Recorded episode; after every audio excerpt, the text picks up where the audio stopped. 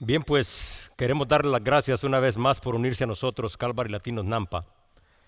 Hoy vamos a continuar nuestro estudio en el libro de Hechos, capítulo 4 y versículos 23 en adelante, para nuevamente eh, retomar y ponernos en perspectiva acerca de lo que hemos estado hablando.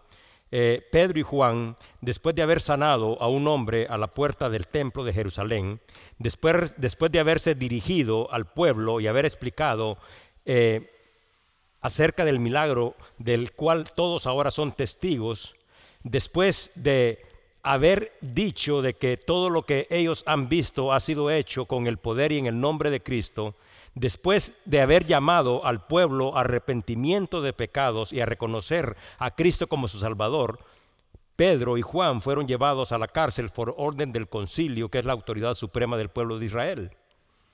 Después de haber pasado una noche en la cárcel, fueron traídos ante el concilio para ser interrogados acerca de los hechos. Los miembros del concilio están maravillados de la valentía y la determinación con la que Pedro y Juan respondieron durante el interrogatorio. El concilio se reúne ahora para determinar qué harán con ellos. Aunque ellos, los miembros del concilio, se niegan a creer en los milagros, aunque ellos se niegan a creer en la resurrección de Cristo, todo el pueblo ha sido testigo de la resurrección de Cristo y ahora todo el pueblo es testigo del milagro que ha sucedido, pues el hombre que había sido sanado está entre ellos. Luego de que el consejo se reúne para deliberar, ellos han determinado que no pueden encontrar ningún modo de castigar a Pedro y a Juan, por lo tanto determinan dejarlos en libertad. Pero antes de dejarlos en libertad, la palabra misma dice en los versículos que antecede de que Pedro y Juan fueron intimaron, intimados y amenazados.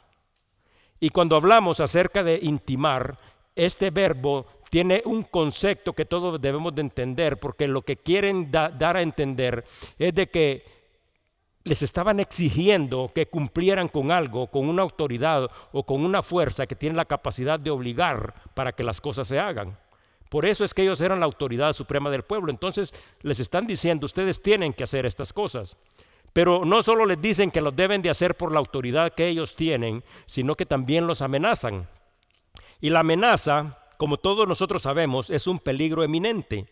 Pero la amenaza surge de un hecho, un acontecimiento que todavía no ha sucedido, pero que si ese hecho llega a concretarse, entonces pondrá en riesgo la seguridad del que está recibiendo la amenaza, pondrá en riesgo la seguridad de los familiares o del grupo al que pertenecen. La instrucción que se les ha dado es simple, no enseñen más en el nombre de Cristo. Entonces, Pedro y Juan, al haber eh, al habérseles exigido, al habérseles amenazado, responden al concilio que ellos no pueden callar acerca de lo que han visto y lo que han oído, y que sin importar lo que determine el consejo, ellos no seguirán ninguna orden que se oponga a la ley suprema de Dios, sin importar quién la determine. Este es el contexto que tenemos y ellos están a punto de ser liberados. En el año de 1785, en el estado de Virginia, nació un hombre que se llamaba Peter Cartwright. Peter Cartwright fue electo dos veces como legislador por el estado de Illinois, pero su principal ocupación o su principal llamado fue la de pastor de la iglesia metodista. Peter es recordado por predicar el Evangelio de Cristo con autoridad y con convicción, lo que Pedro y Juan habían hecho con denuedo. Esta es una historia real y la historia real cuenta que entre el año 1829 a 1837 dice de que Peter fue invitado a predicar en una de las iglesias de Nashville, en Tennessee. Dice de que cuando estaba a punto de comenzar a predicar, fue interrumpido por el pastor de la iglesia al que lo había invitado, quien discretamente se acerca a él y le dice en el oído, acaba de entrar a la iglesia el señor Andrés Jackson. Y para los que ustedes y para las personas de ustedes que no saben, Andrés Jackson fue el séptimo presidente de los Estados Unidos. Lo que le está diciendo el pastor al oído es, el presidente de los Estados Unidos acaba de entrar. Entonces le dice a Peter, así que usted por favor tenga cuidado con lo que va a decir y no diga nada que pueda ofender al presidente de este país. Así que Peter Carwich se posesionó en el púlpito, tomó el púlpito e inició su predicación de esta manera. Me acaba de informar su pastor que el presidente de los Estados Unidos, el señor Andrés Jackson, está en esta congregación y que debo de tener cuidado con lo que debo de hablar para no ofenderlo. Pero yo digo, dijo Peter, que si Andrés Jackson no se arrepiente de sus pecados y no cree en el Señor Jesucristo, Dios condenará su alma de la misma manera que condenará a cualquiera que no lo haga. La historia concluye, porque esta es una historia real, que desde aquel día Andrés Jackson, el séptimo presidente de los Estados Unidos, se hizo un amigo íntimo de Peter. Ahora, dentro de esta historia, porque hemos puesto todas las cosas en contexto, se pone de manifiesto la actitud de Pedro, la actitud de Juan, la actitud del concilio. Pedro y Juan vienen y con valentía y con determinación y con denuedo llaman a los miembros del consejo al arrepentimiento y a que reconozcan quién es Cristo, porque Cristo es el Salvador. No les importa a ellos que ellos sean la máxima autoridad. También se pone de manifiesto que el concilio reacciona con dureza en su corazón, aunque los hechos son incuestionables, pero ellos se niegan a creer. Pero también dentro de esta historia que nosotros hemos contado, se refleja la actitud de Peter Cagwish y la, y la, y la actitud de Andrés Jackson. Peter, con valentía y con determinación, no le importa la posición de Andrés, sino que lo mira como una persona que realmente también necesita el perdón y creer en Dios para su salvación y para su vida eterna. Pero cuando miramos la actitud de Andrés Jackson, nosotros también nos damos cuenta de que este hombre un hombre que fue sensato porque tenía verdadera sabiduría, porque él necesitaba y entendía que debería de saber y reconocer quién es Dios y que sin importar la posición que nosotros ocupemos dentro de la vida, todos debemos vivir sujetos a la ley suprema de Dios. Pero estos hechos no solo se tratan de Pedro y de Juan, no solo se tratan del concilio y del pueblo de Israel, no solo se tratan de Peter y de Andrés, sino que se trata también de cada uno de nosotros. Porque cada uno de nosotros, de la misma manera, tendremos que tener este denuedo, esta valentía y esta determinación. Y cada uno de nosotros debe de tener una fe que si es cuestionada o puesta a prueba, esta fe no se doblega. Denuedo es la capacidad para comunicar el Evangelio, es el llamado al arrepentimiento y es creer en el Señor Jesucristo para salvación y para vida eterna. Pedro, Juan, el hombre que había sido sanado, habían respondido como verdaderos cristianos, pero lo que había hecho posible esta determinación y esta valentía no provenía de ellos, sino que provenía de lo que cada uno de nosotros como hijos de Dios también tenemos y hemos recibido el Espíritu de Dios. En Hechos 4, 23, 31, para continuar esta historia, dice, los creyentes piden confianza y valor.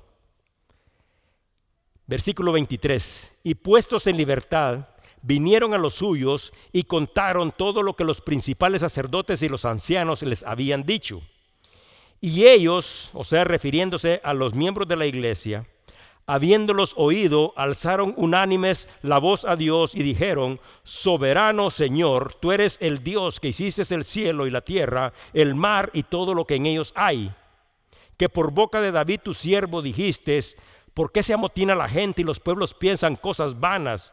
Se reunieron los reyes de la tierra y los príncipes se juntaron en uno contra el Señor y contra su Cristo porque verdaderamente se unieron en esta ciudad contra su santo Hijo Jesús, a quien ungiste Herodes, Poncio Pilatos, con los gentiles y el pueblo de Israel, para hacer cuanto tu mano y tu consejo habían antes determinado que sucediera. Y ahora, Señor, mira, amenazas y concede a tus siervos que con todo denuedo hablen tu palabra, mientras extiendes tu mano para que hagan sanidades y señales y prodigios mediante el nombre de tu Hijo Jesús. Y dice la palabra que cuando hubieron orado, el lugar en que estaban congregados tembló y todos fueron llenos del Espíritu Santo y hablaban con denuedo la palabra de Dios. Vamos a orar. Señor, Una vez más venimos ante tu presencia en el nombre de Cristo para darte las gracias, Señor, por tu palabra, porque tu palabra, Señor, es vida para cada uno de nosotros. Te pedimos, Señor, de que esta palabra realmente pueda ser recibida en el corazón de cada uno de nosotros y que quites este corazón de piedra, Señor. Y que tu palabra dé fruto, ese fruto de vida en la vida de cada uno de nosotros. Y que este fruto de vida sea evidente para los que están cerca, Señor. Y que todo nuestro entorno y todas las cosas que nosotros hagamos, las hagamos para glorificarte. Te damos las gracias, Señor, por el don de la vida, por los que estamos aquí reunidos. Te pedimos también por los que se conectan a través de las redes sociales. Y te pedimos, Señor, que trabajes en el corazón y en la vida de cada uno de nosotros, porque nosotros queremos tener esta valentía y esta determinación, esta buena actitud para hacer lo que tú nos has llamado como testigos fieles, Señor. Pero no es posible que nosotros lo hagamos, Señor, si cerramos nuestro corazón, Señor, a tu llamado, a tu palabra, Señor, y a tu espíritu. Que tu amor, que tu gracia y tu misericordia esté con cada uno de nosotros. Y gracias una vez más, Señor, por este día. Te lo pedimos en el nombre glorioso de Cristo Jesús. Amén. Bien, pues el versículo 23 dice, y puestos en libertad, vinieron a los suyos y contaron todo lo que los principales sacerdotes y los ancianos les habían dicho. Bueno, Pedro y Juan fueron puestos en libertad. Y aunque los versículos que anteceden, como hemos dicho, los versículos que hemos estudiado, el Espíritu Santo nos ha enseñado a través de la vida de Pedro y de Juan muchas lecciones importantes, como por ejemplo el gran poder de Dios, o sea, el poder de Dios se había manifestado. También nos ha enseñado que solo hay salvación y vida eterna a través de Cristo, porque también les dice, y en ningún otro hay salvación también nos ha enseñado que hay poder para sanar y para salvar en el nombre de Cristo. También nos dice que nosotros debemos de respetar las autoridades, pero que cuando hay oposición entre lo que el hombre determine, la palabra y la voluntad de Dios, nosotros debemos de obedecer a Dios. También nos está expresando que en esta situación difícil ellos no fueron encontrados culpables, sino que fueron dejados en libertad. Por lo tanto, podemos darnos cuenta de que Dios tiene el poder de cuidar a los suyos. Pero ahora el Espíritu nos enseña a través de ellos otras lecciones que son bastante relevantes y bastante importantes.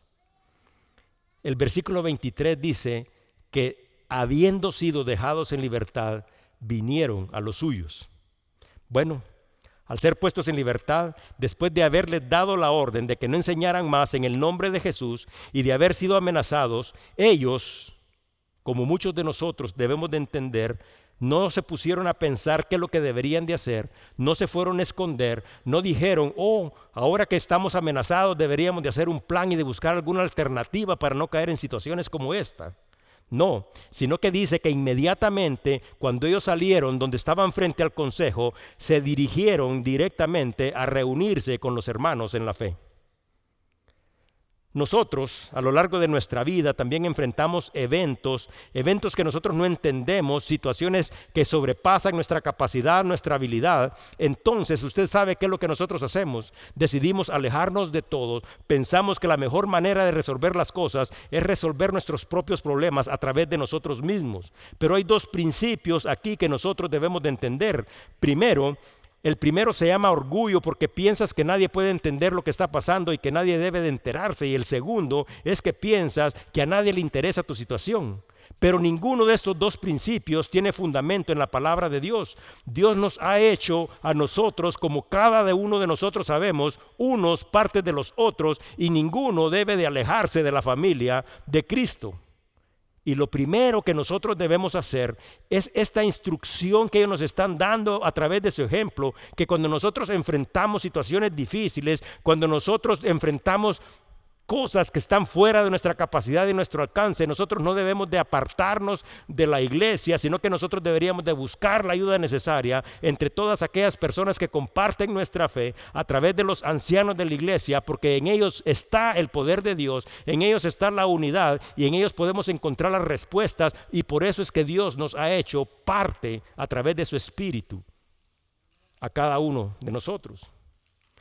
Pero continúa el versículo y dice, y ellos contaron todo lo que los principales sacerdotes y los ancianos les habían dicho.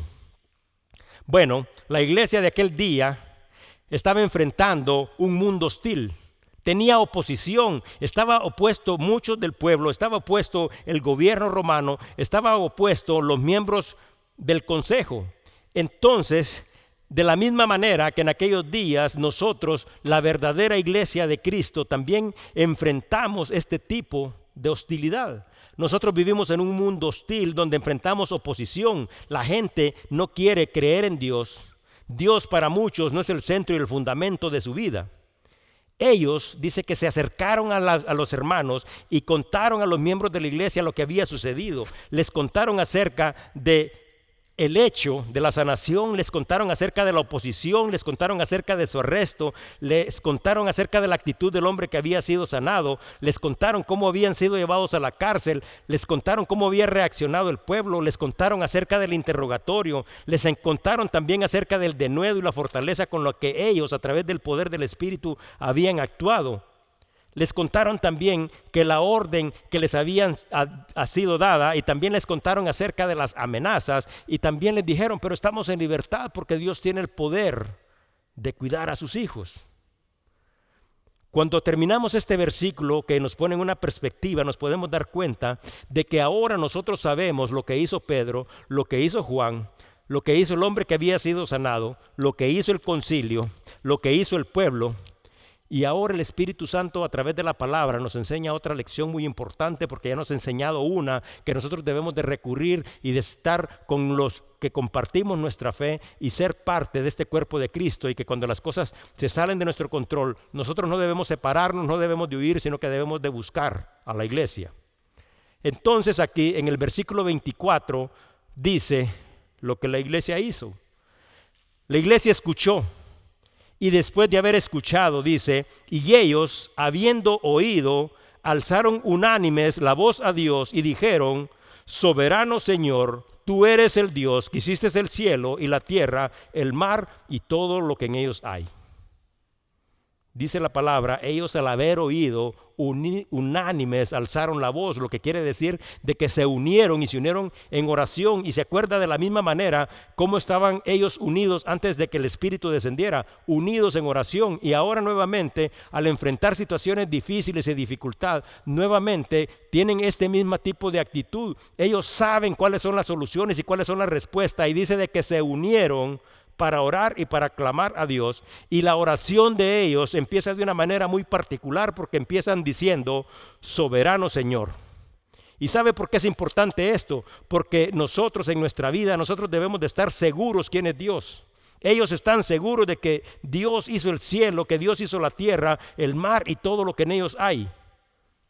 Ahora, pero nosotros realmente sabemos en nuestro corazón y aceptamos en nuestro corazón lo que Dios es la naturaleza de Dios. Todos nosotros tenemos cierto conocimiento de la naturaleza de Dios porque Él a través de su palabra nos ha revelado algunos de sus atributos. Por ejemplo, todos nosotros sabemos que Dios es espíritu. Todos nosotros sabemos que Dios es uno, pero que se manifiesta en tres personas, Dios Padre, Dios Hijo, Dios Espíritu Santo. También todos nosotros sabemos que Dios es infinito. También nosotros sabemos que Dios es único e incomparable. También sabemos que Dios es inmutable, lo que quiere decir de que Él no cambia, que es el mismo de ayer, de hoy, de mañana y de siempre. También sabemos de que Dios sabe todas las cosas. También sabemos que Dios tiene el poder y la autoridad sobre toda la creación, pero Él no está sujeto a ellos. Todos, o sea, refiriéndose a la iglesia, ellos no dijeron o no pensaron, ah, este problema de las amenazas, este problema de estas cosas que están enfrentando, solo le corresponde a Pedro y a Juan. Ellos sabían que las amenazas habían sido hechas para todos aquellos que hablaran y enseñaran en el nombre de Cristo y ellos eran parte de la iglesia. ¿Cuál es el carácter de Dios? También nosotros sabemos, porque debemos de saber y entender quién es Dios, porque por eso es que la palabra empieza diciendo soberano. Es que nosotros debemos de saber y de entender quién es Dios. Hemos hablado acerca de su naturaleza, pero ahora hablaremos un poquito acerca de su carácter. Y cada uno de nosotros debe de saber de que Dios es justo, que Dios es amor, que Dios es santo, lo que significa que juzga el, el, pecado, pero que también ofrece perdón. También debemos de saber de que Dios es gracia, que nos da lo que nosotros no merecemos. También debemos de saber que Dios es misericordia, que Dios es veraz, lo que significa que nunca miente. También debemos de saber de que Dios es compasión, que Dios es vida y nos ofrece vida eterna. Ahora, la palabra también dice de que los cielos y el, todo lo que existe, dice, habla acerca de las grandezas y todo glorifica a Dios. Todos nosotros también debemos de saber, pero debemos de saber y de entender en nuestro corazón que Dios, así como estaban diciendo ellos, y entendían ellos, creó la tierra, creó el cielo, creó los mares y todo lo que en ellos hay. Y también debemos de entender que Dios sostiene al mundo con el poder de su palabra. Y también debemos de entender que Dios está llevando a cabo su plan eterno, que incluye dos aspectos que son muy importantes para la vida de cada uno de nosotros, la redención del hombre y la vida eterna para todos aquellos que creen, y también de la misma manera la condenación eterna para los que no lo reciben y no viven de acuerdo a su ley y a su mandamiento. También debemos de saber y de entender de que Dios disciplina a sus hijos porque los ama y al final de los tiempos Dios juzgará al mundo. Eso es lo que nosotros debemos de saber y de entender de Dios. Pero también debemos de saber y de entender de que nosotros tenemos una relación con Dios, pero que ninguno de nosotros puede venir a Dios a través de nuestros propios términos, porque Dios proveyó el único camino a través del cual nosotros podemos recibir perdón de pecados, reconciliación y vida eterna, su Hijo. Dice Juan 14:9, Jesús le dijo, tanto tiempo hace que estoy con vosotros y no me has conocido, Felipe. El que me ha visto a mí, ha visto al Padre. ¿Cómo, puedes, cómo pues dices tú, muéstrame al Padre? Así que, de acuerdo a la palabra misma, el que conoce a Cristo, conoce a Dios. Y la pregunta es una pregunta que cada uno de nosotros deberíamos de hacernos, porque a veces cuestionamos los hechos, a veces incluso cuestionamos nuestra propia fe. ¿Usted está seguro y usted sabe quién es Dios? La iglesia de aquellos días tenía la opción de renunciar a su fe, pero decidieron unirse. No solo se unieron, sino que oraron y reconocieron la soberanía y el poder de Dios. Y no solo se unieron y oraron, sino que reconocían quién es Dios. Entonces nosotros cuando enfrentamos problemas y dificultades, esto nos hacen renunciar a nuestra fe o nos acercan a Dios. Cuando nosotros enfrentamos problemas y dificultades, te hacen olvidarte de la soberanía de Dios y de entender de que Dios es supremo sobre todas las cosas. O cuando oramos nosotros, nos recordamos a nosotros mismos que le estamos orando a Dios, el Dios supremo de toda la creación y el Dios todopoderoso. El versículo 25 al 28 dice, que por boca de David tu siervo dijiste, ¿por qué se amotinan las gentes y los pueblos piensan cosas vanas? Se reunieron los reyes de la tierra y los príncipes se juntaron en uno contra el Señor y contra su Cristo, porque verdaderamente se unieron en esta ciudad contra tu santo Hijo Jesús, a quien ungiste Herodes y Poncio Pilato con los gentiles y el pueblo de Israel, para hacer cuanto tu mano y tu consejo habían antes determinado que sucediera. Bueno, esta es una referencia al libro de Salmos 2 y esta es una referencia a los versículos 1 y 2. Porque en Salmos 2, versículos 1 y 2 dice, porque se amotinan las gentes y los pueblos piensan cosas vanas, se levantarán los reyes de la tierra y príncipes consultarán unidos contra Jehová y contra su ungido. Aquí se menciona a David. Y David se estaba haciendo esta pregunta cuando estaba escribiendo Salmos, y es la misma pregunta que se hacen todos los miembros de la iglesia que aquí están reunidos, y es la misma pregunta que cada uno de nosotros como cristianos y verdaderos hijos de Dios deberíamos de hacernos. ¿Cuál es la razón para oponernos a Dios. Esto, todos nosotros sabemos que además de no tener ningún beneficio, no tiene ningún sentido y que al final tendrá consecuencias. Y nosotros pensamos y creemos de que nosotros no nos oponemos a Dios ni a sus planes, pero cuando nosotros nos detuvimos un ratito para mirar nuestra propia vida, nos estamos dando cuenta que nosotros no estamos teniendo la actitud que corresponde, no estamos haciendo las cosas que corresponden. Por lo tanto, dice la palabra misma que el que no está conmigo recogiendo está desparramando. Sin embargo, la oposición a Dios es algo que sin importar los tiempos, el hombre insensato y falto de sabiduría ha hecho a lo largo de los siglos y dice la palabra que los príncipes de los pueblos y la gente se han levantado en oposición a Dios. Y el que se opone a Dios se opone a Cristo porque cada uno de nosotros sabemos cuando hemos explicado acerca de la naturaleza de Dios que se manifiesta en tres diferentes personas, se está oponiendo a Dios y se está oponiendo al Espíritu Santo porque en el libro de Juan capítulo 10 versículo 30 dice, yo y el Padre uno somos. Y continúa en estos versículos, dice, porque verdaderamente se unieron en esta ciudad contra tu santo Hijo Jesús, a quien ungiste Herodes y Poncio Pilato con los gentiles y el pueblo de Israel. ¿Qué es lo que significa esto? Esta iglesia, estos miembros de este cuerpo de Cristo, estas personas que están aquí reunidas, porque es ahora un nuevo escenario. Antes estaban ellos unidos ante una multitud, ante una multitud de personas que no creían, ante una multitud de personas que estaban maravillados acerca de lo que habían hecho, pero ahora están reunidos en una multitud diferente, donde las personas tienen el conocimiento de Dios y saben cuál es la palabra de Dios, y ellos estaban orando a Dios sabiendo que Dios es soberano sobre todo y sobre todas las cosas, y que había sido esto lo que estaba sucediendo hechos que Dios había dicho y que había revelado que sucederían. Y dice Herodes, y Herodes, cada uno de nosotros recuerda quién era Herodes. Herodes era el rey del pueblo de Israel, era un, un tretarca.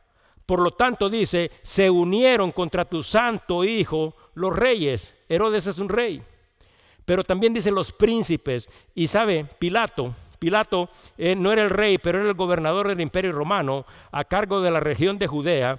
Y los evangelios, cuando miramos los evangelios, lo señalan a él como el responsable ejecutivo lo que quiere decir de que él fue el que dictaminó, que él dio la orden para que azotaran y crucificaran a Cristo. Los romanos, estos son ese pueblo gentil al que se hace referencia en el libro de Salmos, que no creían en Dios y no creían en el Dios de Israel. Y el pueblo, porque hace también referencia al pueblo de Israel, eran todos los judíos que se habían reunido la semana de Pascua y gritaban, crucifícale, crucifícale, crucifícale. Entonces nos damos cuenta de que todas estas referencias están enseñándonos todo lo que Dios había determinado que sucedería y este pueblo hace un complot, los israelitas, los gentiles, los príncipes y los reyes, y todos se unen contra el ungido, contra el enviado de Dios. Por lo tanto, Salmos 2, versículos 1 y 2 es la descripción de lo que sucederá. Pero Hechos 4, 26 y 27 son el cumplimiento, incluyendo los nombres y las posiciones de lo que Dios había dicho que sucedería. Y aunque aquí en el libro de Hechos no se hace referencia a Salmos 2, versículo 4, porque este Salmos 2 continúa, lo que sucede sucede porque Dios así lo ha determinado dice la palabra, para hacer cuanto tu mano y tu consejo había antes determinado que sucediera. Y Salmos 2.4 dice, el que mora en los cielos se reirá, el Señor se burlará de ellos. Ellos sin saber habían terminado haciendo lo que Dios ya había predeterminado y lo que Dios sabía que sucedería. Jesús vino a este mundo y tomó forma de siervo para ofrecer su vida como un sacrificio Israel y las naciones pudieron haberlo recibido como el Mesías, como el enviado de Dios, pero ellos decidieron rebelarse y rechazarlo. Y dentro del contexto general, la voluntad de Dios se cumple cuando hay obediencia. Pero si hay desobediencia, esto no significa que Dios haya puesto dureza en el corazón de los hombres para cumplir su propósito, porque el plan de Dios se cumplirá aunque haya oposición.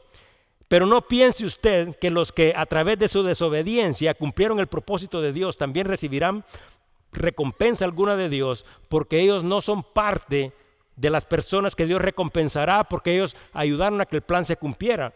Dios es claro y Dios es justo y lo que su palabra dice es que los que son desobedientes, los que se oponen, tendrán su parte en el lago que arde con fuego y con azufre.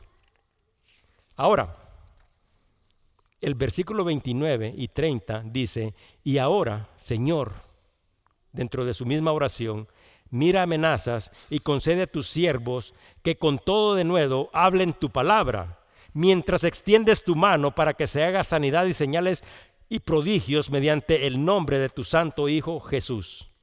La iglesia está reunida y ahora la iglesia está haciendo una petición. Y esta petición, ellos no están diciendo, ¿sabes qué, Señor? Quita las amenazas. Ellos no están diciendo, Señor, quita estas cosas que nos están trayendo problemas. Ellos se reúnen y piden fortaleza y piden valor para hacer lo que Jesucristo les había dicho que hicieran, ser testigos de todo lo que habían visto y de lo que habían oído, primero en Jerusalén, luego en Judea, luego en Samaria y después hasta los confines de la tierra. Ellos pidieron que Dios extendiera su mano poderosa para poder seguir sanando y salvando en el nombre de Cristo. Ellos reconocían que el poder para sanar y salvar, para hacer señales y prodigios, no proviene de ellos, sino que proviene de Cristo. Y la iglesia de aquellos días reconocía quién era Dios y su vida giraba alrededor de Dios. Ellos sabían y entendían de que Dios era el centro de todo, pero a ellos, sin embargo, les tocó explicarlo en múltiples ocasiones porque la gente, cuando ellos hacían señales y prodigios, la gente venía y ponía su atención en ellos, pero ellos le tenían que explicar a la gente de que ese poder no provenía de ellos, sino que provenía de Cristo. En el año de 1979, Ed Kahn, un hombre que vivió en California, perdió la vista y perdió la vista como resultado de un efecto secundario de una enfermedad que padecía, él padecía diabetes. Entonces dice de que ante esta situación muy adversa, porque esta también es una historia real, dice que él declaró al diario Times esto, la vida me ha puesto a prueba, pero yo he decidido poner a prueba la vida. Esta persona había sido campeón con el equipo de voleibol de la UCLA en el año de 1954. Y ahora, después de haber sido un hombre exitoso en los negocios, había quedado ciego y tenía 45 años. A los 46 años, aunque nunca había esquiado en su vida, decidió aprender a esquiar. Primero lo hizo en el agua y después en la nieve. Su determinación por aprender a esquiar fue tan grande que terminó siendo campeón. Fue campeón de esquí en la nieve y en los Juegos Atléticos de Estados Unidos fue campeón sobre nieve en el año 1983, 1986 y 1987. También en el año de 1986 ganó la medalla de oro en los Juegos Olímpicos de Esquí sobre Agua en Oslo y recibió el título de campeón mundial de esquí acuático para personas ciegas. ¿Saben cuál fue lo que impulsó a este hombre? Este hombre estaba armado de persistencia y estaba armado de optimismo y no permitió que su condición y que su ceguera le robaran la confianza y la seguridad de que tenía de vencer. Él murió a la edad de 59 años en el estado de California. ¿Y saben por qué les he contado esta historia de valentía y determinación? Para hacer referencia también que los hijos de Dios también enfrentaremos grandes dificultades. Pero ante estas grandes dificultades nosotros tenemos algo que nadie más tiene. Nosotros tenemos a Dios de parte de nosotros y el que tiene a Dios de parte de, Él, entonces no importa y no hay obstáculo y no importa la dificultad, no importa el problema, finalmente será victorioso. En el versículo 25 se menciona a David. Y les voy a contar una pequeña referencia porque me estaba dando duro esto en el corazón a mí acerca de David. David era un muchacho. Y David siendo un muchacho enfrentó a un gigante. Y este gigante dice que había humillado y amedrentado al pueblo de Israel. Y el resumen de esta historia es que dice de que David, siendo muchacho, fue enviado por su papá a dejar provisiones a sus hermanos y dice de que se enteró de que Goliat amenazaba al pueblo en la mañana y en la tarde. Dice en el libro de Samuel 17, 16. Venía pues aquel filisteo por la mañana y por la tarde, así lo hizo durante 40 días. Dice que se paraba el gigante y les gritaba en la cara. Y nadie se podía levantar. Y este muchacho decide pelear. Entonces dice en 1 Samuel 17, 32, o sea, no estamos brincando para hacer un resumen de esta historia. Y David se presenta al rey Saúl y le dice, no desmaye el corazón de ninguno a causa de él, tu siervo irá y peleará contra este filisteo. Vamos a brincar hasta el día de la batalla.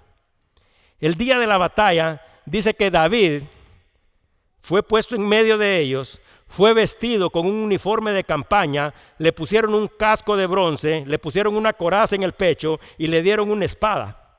Y dice que cuando David trató de caminar no pudo porque no estaba acostumbrado. Así que David agarró y les dijo, yo ni siquiera me puedo mover con esto. Y se quitó el casco, se quitó la coraza y tiró la espada y se presentó ante Goliat con su bolsa y con su onda de pastor. Y dice que estando frente ahí, el filisteo, o sea, Goliat, lo maldijo y maldijo a Dios.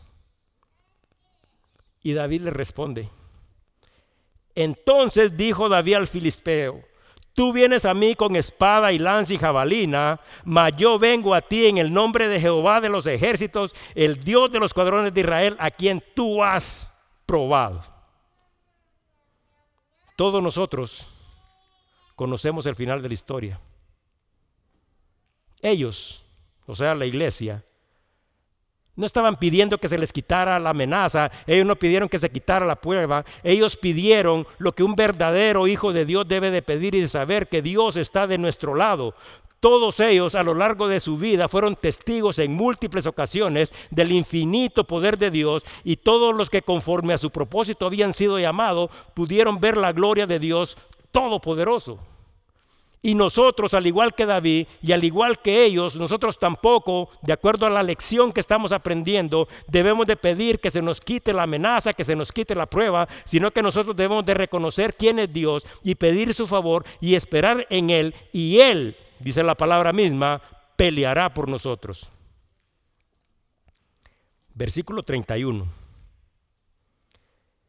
Cuando hubieron orado, o sea, al terminar su oración, el lugar, dice, donde estaban congregados, tembló y todos fueron llenos del Espíritu Santo y todos hablaban con denuedo.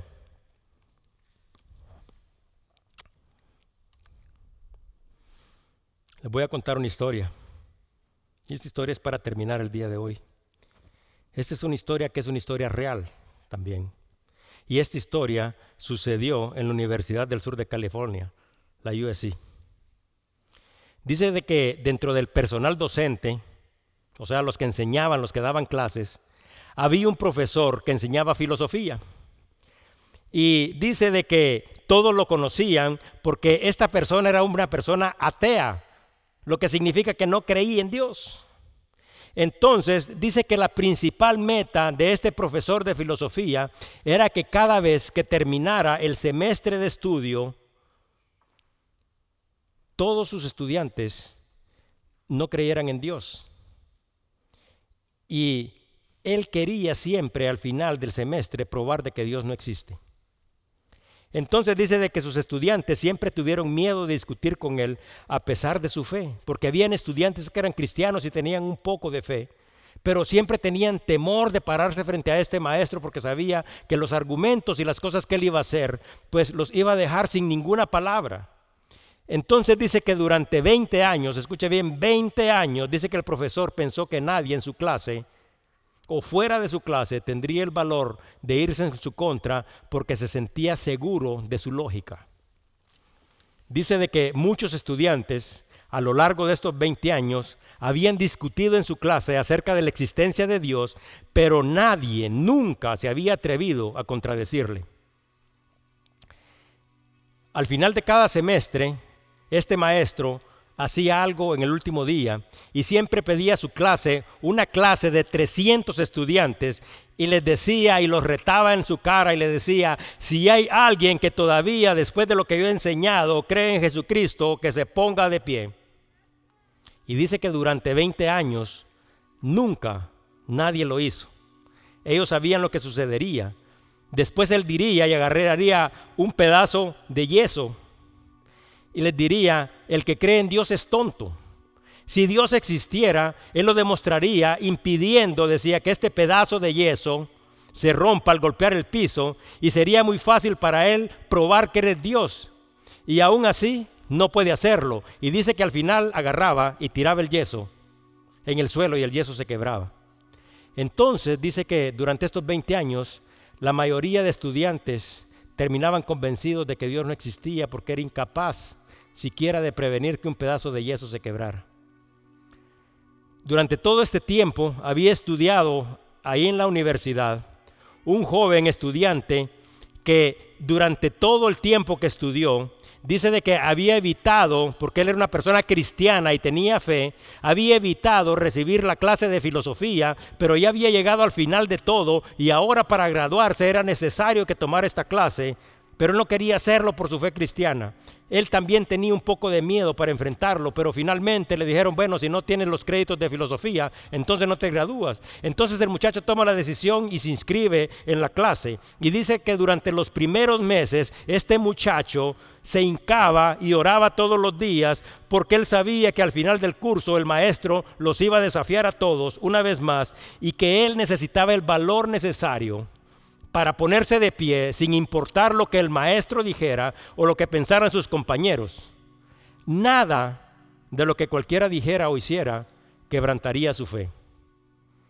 Finalmente, dice que llegó el último día de clases y como había sucedido durante todo este tiempo, dice de que una vez más el profesor se para frente a los 300 alumnos de la clase y les dice, hay alguien que todavía cree en Jesucristo que se ponga de pie. Entonces dice de que el maestro y todos quedaron sorprendidos porque este muchacho tuvo el valor de pararse. Entonces dice que las mismas palabras que él usaba y le dijo, tonto, si Dios existiera, él probaría que existe evitando que este pedazo de yeso se rompa al golpear el piso. Y dice de que agarró el pedazo de yeso y cuando lo iba a tirar así, dice que el pedazo de yeso, esta es una historia real, se le rebaló por la camisa, se le fue por el pliegue del pantalón y dice que el pedazo de yeso cayó intacto en el suelo. Entonces, dice que el maestro al ver que el yeso estaba intacto en el suelo, no sabía qué hacer. Entonces, simple y sencillamente miró al joven que estaba parado y salió corriendo del salón.